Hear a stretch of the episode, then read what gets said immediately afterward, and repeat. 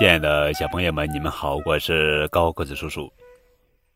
今天要讲的绘本故事的名字叫做《要不要跟我一起走》。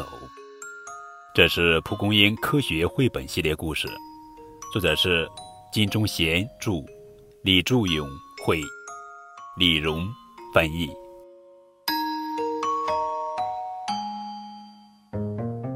第一场春雨终于降临，一只癞蛤蟆从冬眠中苏醒过来。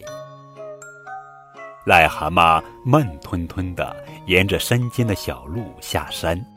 过了一会儿，癞蛤蟆觉得独自赶路实在太无聊了。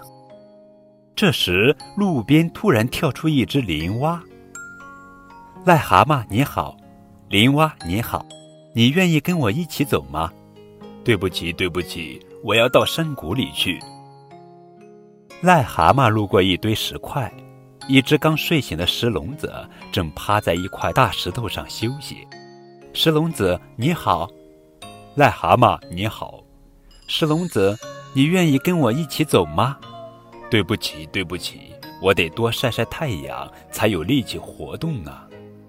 石笼子把自己长长的尾巴贴在大石头上，回答道：“癞蛤蟆来到一片麦田里，一只雨蛙。”正趴在麦叶上休息，雨蛙你好，癞蛤蟆你好，雨蛙，你愿意跟我一起走吗？对不起，对不起，我要跟朋友玩一会儿再走。这时，麦田里突然有东西在动，雨蛙们吓得东窜西逃。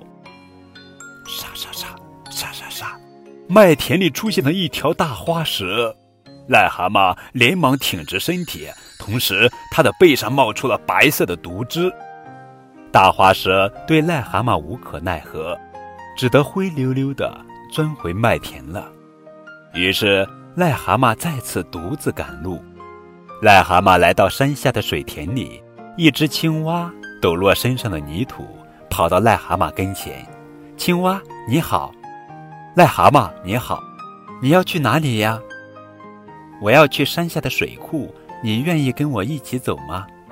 对不起，对不起，我要等到水田里蓄满水以后才能走。癞蛤蟆终于到了水库，扑通，扑通一声，它跳进了水里。哇，原来已经有好多癞蛤蟆朋友在水里玩了，还有很多朋友正从四面八方赶过来。大家好，你好。大家亲切的问好，还互相拥抱在一起，然后一颗颗卵就冒了出来。癞蛤蟆产完卵以后，又赶回山上，在长长的胶管里藏着许许多多又小又黑的卵。一天过去了，两天过去了，几天以后，很多小蝌蚪从卵壳里钻了出来。这些小蝌蚪就是癞蛤蟆的宝宝。小蝌蚪们成群地在水里游来游去。